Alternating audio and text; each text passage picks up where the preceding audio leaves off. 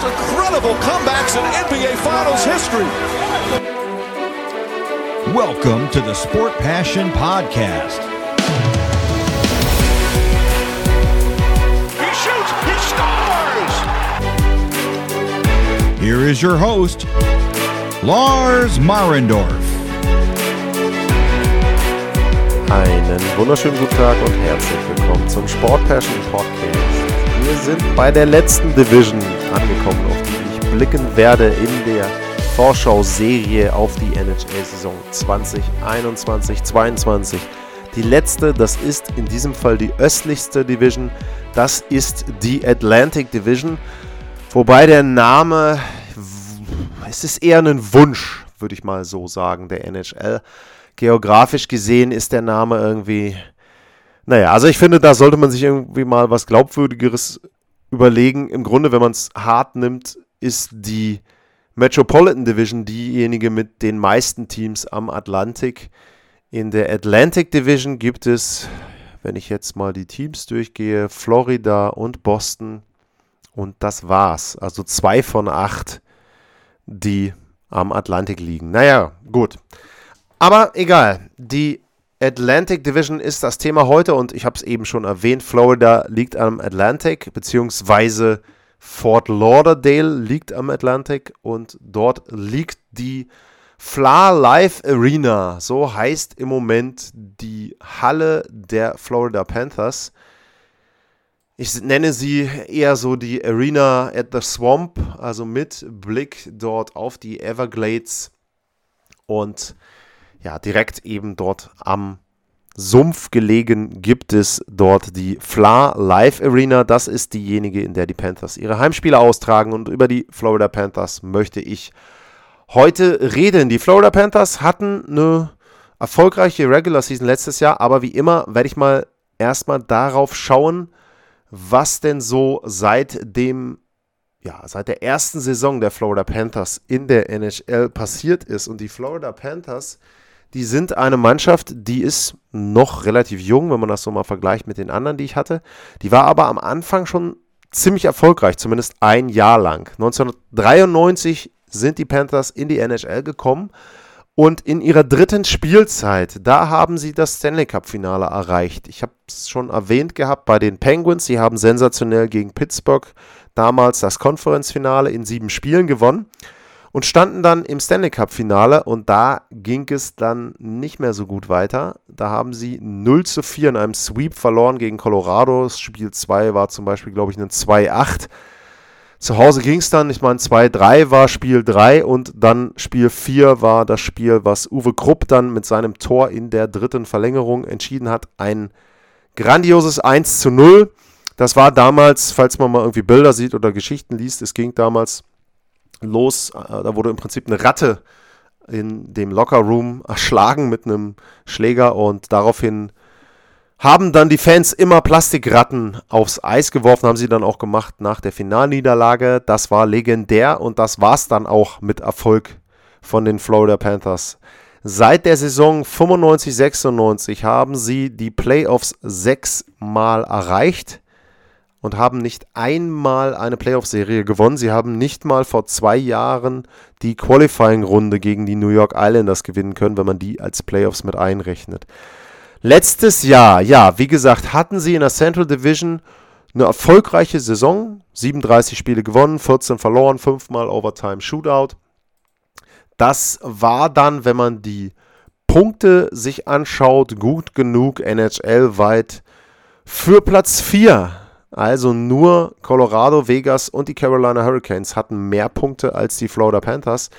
Blöd war nur, dass man mit Platz 2 in der Central Division den Nachbarn aus Florida bekommen hat, die Tampa Bay Lightning. Und da hatte ich ja schon die kleine Kucherov-Story erwähnt, dass der eben dann erst eingegriffen hat in den Spielbetrieb. Dadurch waren die eine ganze Ebene besser. Sie wären so schon sehr, sehr schwierig zu schlagen gewesen. Also da gar keine Frage. Das wäre kein Spaziergang gewesen, aber mit ihm waren sie dann eine Nummer zu groß für die Florida Panthers und die verloren dann eben 2 zu 4 gegen die Tampa Bay Lightning in der ersten Runde. Was gibt es sonst noch sozusagen zur letzten Saison der Florida Panthers? Wenn man sich da mal ein bisschen die Werte, die Statistiken anguckt, dann bestätigt das natürlich auch die Platzierung. Bei den Toren hatten sie mit 188 die viertmeisten erzielt. Die Abwehr war mit 151 auf Platz 9. Wenn man sich das Powerplay anguckt, das war dann eher, jetzt finde ich sie gar nicht, das war nämlich eher durchwachsen. Ja, Platz 15, 20,5 Prozent. Und auch das Unterzahlspiel war gar nicht mal so gut, 79,8 Prozent, also Platz 18. Da sieht man so ein bisschen, man muss nicht immer gut in den Special Teams sein, um trotzdem noch eine erfolgreiche Saison spielen zu können. Wo sie sicherlich gut waren, sind die Advanced Metrics. Wenn man da guckt, bei 5 gegen 5 waren sie fünftbestes, passt ja dann, Team beim Corsi-Wert. Wenn man sich dann darauf beschränkt auf die Torchancen, da waren sie auf Platz 8 angesiedelt, also auch das ja nicht so schlecht vom Wert her. Wie gesagt, äh, diese Platzierung, Platz 2 in der Central und dann ligaweit Platz 4, das ist, glaube ich, schon eine gute, eine zufriedenstellende Platzierung gewesen. Man hat sicherlich dann Pech gehabt, wenn man irgendwie anders in die Playoffs gekommen wäre, einen anderen Gegner gehabt hätte. Als Tampa hätte es eine Runde weitergehen können, aber ich glaube trotzdem, dass sie die Tampa Bay Lightning dann eben in der zweiten Runde dann im Division Final sozusagen dann nicht hätten schlagen können. Dementsprechend glaube ich, das kann man als erfolgreiche Saison abhaken, das letzte Jahr. Und dann, ja, haben sie das gemacht, was gute Teams machen. Sie haben sich angeguckt, was funktioniert hat, wo noch Baustellen sind. Äh, Bill Zito, der General Manager und Joel Cranwell, der Head Coach. Und was sie dann gemacht haben im Sommer, das gibt's gleich. Kurze Pause.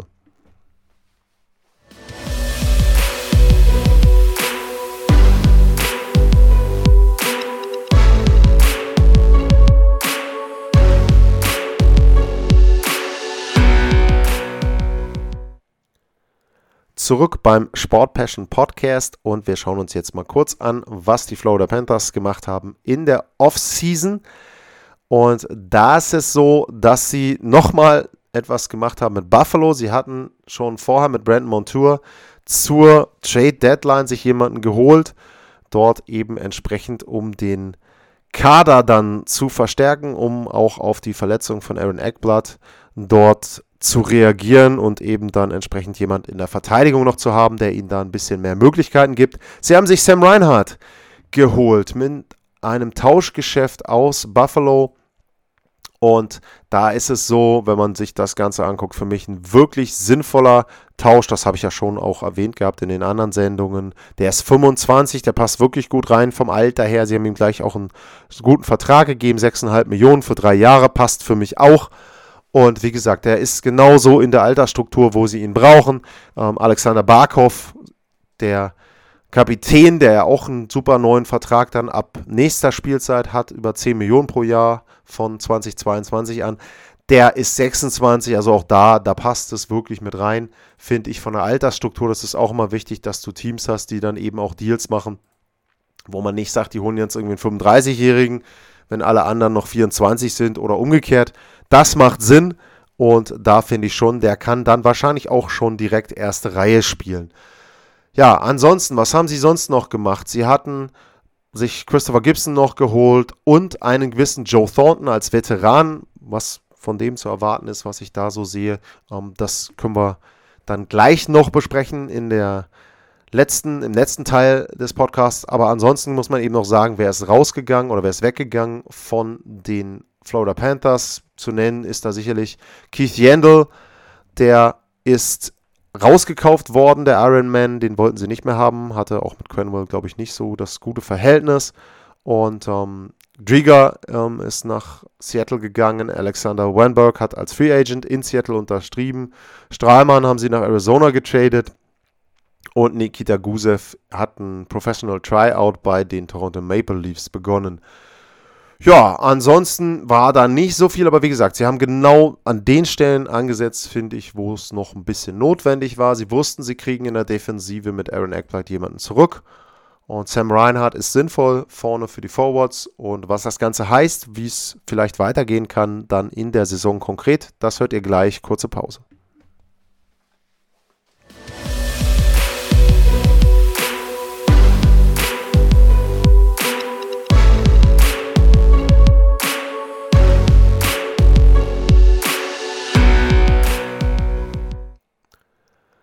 Zurück beim Sport Passion Podcast und jetzt kommt meine Einschätzung, was von den Florida Panthers zu erwarten ist in der nächsten Spielzeit. Und das ist eine ganze Menge. Warum ist das Ganze so? Ich habe es erwähnt, die Forwards gefallen mir persönlich gut. Carter Verhegi, ja, Alexander Barkov, Sam Reinhardt, das ist eine exquisite erste Reihe. Die ist wirklich oben anzusiedeln in der NHL. Das wirkt vielleicht so ein bisschen, wenn man jetzt ran, rein die Namen nimmt, dann fällt einem die Reihe nicht ein. Dann sagt man erste Reihe Boston, man sagt eine Reihe aus Tampa, man sagt eine Reihe aus Toronto, man sagt eine Reihe aus Colorado. Ja, aber dann geht's schon los. Dann kommt vielleicht noch eine Reihe aus Vegas und wer kommt dann? Dann kommen die Florida Panthers. Also das ist schon irgendwo da anzusiedeln, ich sag jetzt mal Platz 5 bis 10 bei den ersten Reihen und das ist ja schon nicht schlecht. Auch die zweite Reihe, wenn man äh, Jonathan Huberdeau, Sam Bennett da reinnimmt und Anthony Duclair, auch das ist keine schlechte zweite Reihe. Da eben auch wieder, muss man sagen, sicherlich nicht das Beste der NHL, aber qualitativ wirklich gut. Also kann man nicht anders sehen. Äh, dritte Reihe, äh, Vachano, äh, Acciari und pa Patrick Hornquist auch da wieder Hornquist vielleicht sogar der größte Name dann in der Reihe. Ähm, ja, warum nicht? Also keine so schlechte Reihe. Und in der vierten Reihe hast du jetzt Joe Thornton, Joe Thornton, Mann, Mann, Mann. Joe Thornton heißt der Mann, mit dabei. Und da ist es so, da kann man jetzt auch immer sagen, warum holen die sich den alten Mann? Warum holt man sich einen 42-Jährigen, um den dann dort noch spielen zu lassen? So, ich habe es bei Zenin und Chara, auch bei den Islanders gesagt. Die Frage ist ja immer, wozu holst du den? So, jetzt ist Joe Thornton jemand, wo man sagen muss, naja, der hat jetzt noch nie den Stanley Cup gewonnen. Das ist richtig. Aber trotzdem, wenn du mit 42 so lange in der NHL gespielt hast, wenn du dort so viel Professionalität gezeigt hast, dass du gesund genug bist, immer ein bisschen Glück dabei, gar keine Frage. Aber trotzdem muss das ja irgendwo auch wirklich vom Körper her abkönnen, eben dort entsprechend dann auch diese Spielanzahl zu absolvieren. Ich meine, er ist fast bei 1700 Spielen. Der hat über 400 Tore gemacht, 1104 Assists, 1529 Punkte. Also das sind schon Zahlen. Und selbst in den Playoffs 186 Spiele, 134 Punkte. Das ist jetzt auch nicht so, dass man immer sagt, ja, äh, Joe Thornton, der hat in den Playoffs nichts geleistet. Er hat keinen Stanley Cup gewonnen. Okay, ja. Das ist richtig. Aber ihn da als Komplettausfall zu sehen, ist auch immer ein bisschen zu einfach. Und wenn der vierte Reihe spielt und wenn der dann auch im Powerplay vielleicht mal mithelfen soll und sei es nur im Training, wenn er nur im Training denen einfach mal ein paar Tipps geben soll, einfach was beibringen soll, das ist genau das, was den Florida Panthers fehlt. Denen fehlt Erfahrung, denen fehlt nicht die Qualität und die Klasse. Klar, wie gesagt, keine großen Namen, die brauchst du auch nicht. Die sind qualitativ gut genug. Das muss nicht jemand sein, der jetzt irgendwo auf der Straße erkannt wird, sondern das sind Jungs, die müssen einfach gut Eishockey spielen können und das können sie. Und auch wenn man dann hinten guckt, ähm, in der Verteidigung mit Mackenzie Wagner und Aaron Eckblatt, auch das sind nicht die fancy Names. Gustav ähm, Forsing, Forsling da hinten, ähm, Radko Gudas, auch das, ne, das ist solide. Brandon Montour habe ich erwähnt. Also auch da wieder sicherlich nichts, wo man jetzt sagen muss, okay, ja, von denen kaufe ich mir jetzt unbedingt ein Trikot. Die sind die Spieler, die jeder kennt auf der Straße. Nein, die muss man aber auch nicht kennen. So. Und was sicherlich ein Problem in Florida ist, das ist das Problem des Goaltendings. Da ist nämlich die Frage, ja, was macht man da? Sie haben mit Sergei Bobrowski einen der am höchsten, ich weiß gar nicht, vielleicht sogar den am höchsten bezahltesten Torhüter mit 10 Millionen pro Jahr. Müsste ich eigentlich mal nachgucken, wer das ist, aber das kann ich ja nochmal nachreichen in einer der anderen Sendungen. Auf jeden Fall bekommt er 10 Millionen. Sein Backup, Samantha Knight, der ist 20, der bekommt 925.000 dieses Jahr und nächstes Jahr. Aber der ist, ja, wenn man so sehen will, vielleicht sogar der bessere Torhüter. Sicherlich nicht der erfahrene, auch das wieder ein Punkt. Aber vielleicht ist er schon der bessere Torhüter. Und das ist genau das Problem. Bobrowski hat nicht so gespielt, wie man das von jemandem, der 10 Millionen Dollar pro Jahr bekommt, erwarten muss. Wenn er das hinkriegt, wenn er sich irgendwann wieder berappelt und besser wird und wieder die Leistung zeigt, die man von ihm gewohnt war, damals in Columbus, dann ist es sicherlich so, dass die Panthers da dann einen wirklichen Sprung nach vorne machen können. Wenn es dann eben aber Spencer Knight ist, okay, das Einzige, es kann natürlich dann zu Unruhe führen mit Bobrowski, aber Ja, ich glaube, das Problem, dass sie dann einen Spencer Knight haben, der heiß läuft, das nehmen sie gerne in Kauf. Ansonsten mit Joe Quenwell habe ich schon erwähnt, einen sehr, sehr erfahrenen Coach. Auch jemanden, der ein Team, damals die Chicago Blackhawks, was so am Rande des Titelkandidaten war, schon so ein bisschen, der ein Team auf die nächste Ebene führen konnte. Ich weiß nicht, ob er das jetzt nochmal kann. Ich weiß auch nicht, ob die Voraussetzungen in Florida so ähnlich sind oder so gut sind wie damals in Chicago, aber ich sehe da durchaus die Möglichkeit, dass das passieren kann. Und wenn man jetzt konkret sich anschaut, was geht in der Division, dann würde ich die Panthers auf jeden Fall als Playoff-Team sehen. Und dann ist es echt so, in der Metropolitan habe ich gesagt, da tue ich mir sogar so grob zwischen 1 bis 7, 2 bis 6 irgendwo da in dem Bereich sehr, sehr schwer. In der Atlantic ist es eher so, dass ich mir bei den Top 4 schwer tue. Die Top 4 sind für mich die Panthers, die Bruins, die Maple Leafs und die Lightning. Nehme ich ein bisschen vorweg, was in den anderen Sendungen noch kommt, aber kommt, glaube ich, auch nicht wirklich überraschend. Und da siedle ich die Panthers mit an. Und dann, ja, hängt es halt wieder von vielen Kleinigkeiten ab. Wenn Erkblatt sich nicht verletzt, wären sie vielleicht sogar Erster in der Division und kriegen eben nicht Temper.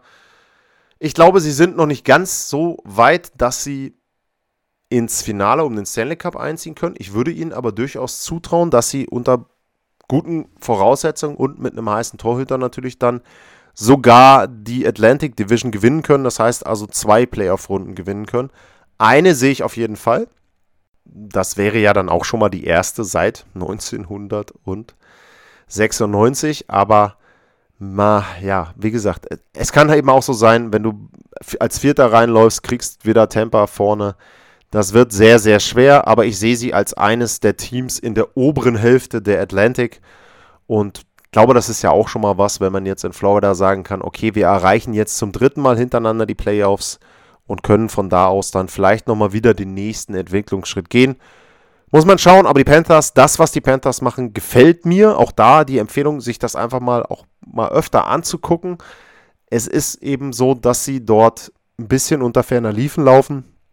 Das ist leider lokal so, also wenn man da lokal mal unterwegs ist und auch Fanartikel äh, kaufen möchte, da gibt es direkt daneben gibt es ein riesiges Shopping Center, eine Shopping Mall, die typischen in Amerika in den Südstaaten oder in südlichen Staaten auch offen, wo man draußen rumgehen kann, manche Bereiche. Und äh, da findet man mit viel Suchen Florida Panthers Fanartikel, aber nicht so, wie man sich das vielleicht erhoffen und erwarten würde, wenn man weiß, dass quasi eine Straße weiter, also einen Block weiter, ja, die Halle ist. Und da geht es dann eben aber schon los, wie immer sie auch dann in dem Jahr, dieses Jahr Fla Live Arena heißen mag. Da ist sicherlich ein Problem, dass sie da eben wirklich nicht im Fokus stehen. Das war die Vorschau aufs erste Team der Atlantic Division und es geht dann eben weiter nochmal in Florida. Nach Nordwesten geht es in die Amalie Arena zum zweimal hintereinander erfolgreichen Team aus Tampa Bay. Die Tampa Bay Lightning, der Meister der letzten beiden Jahre, werden das Thema in der nächsten Sendung sein. Bis dahin, wie immer, Lars-Mar.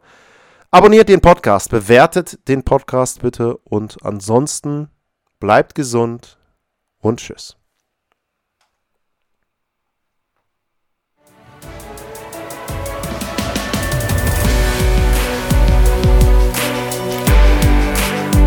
Sportliche Grüße. Das war's, euer Lars.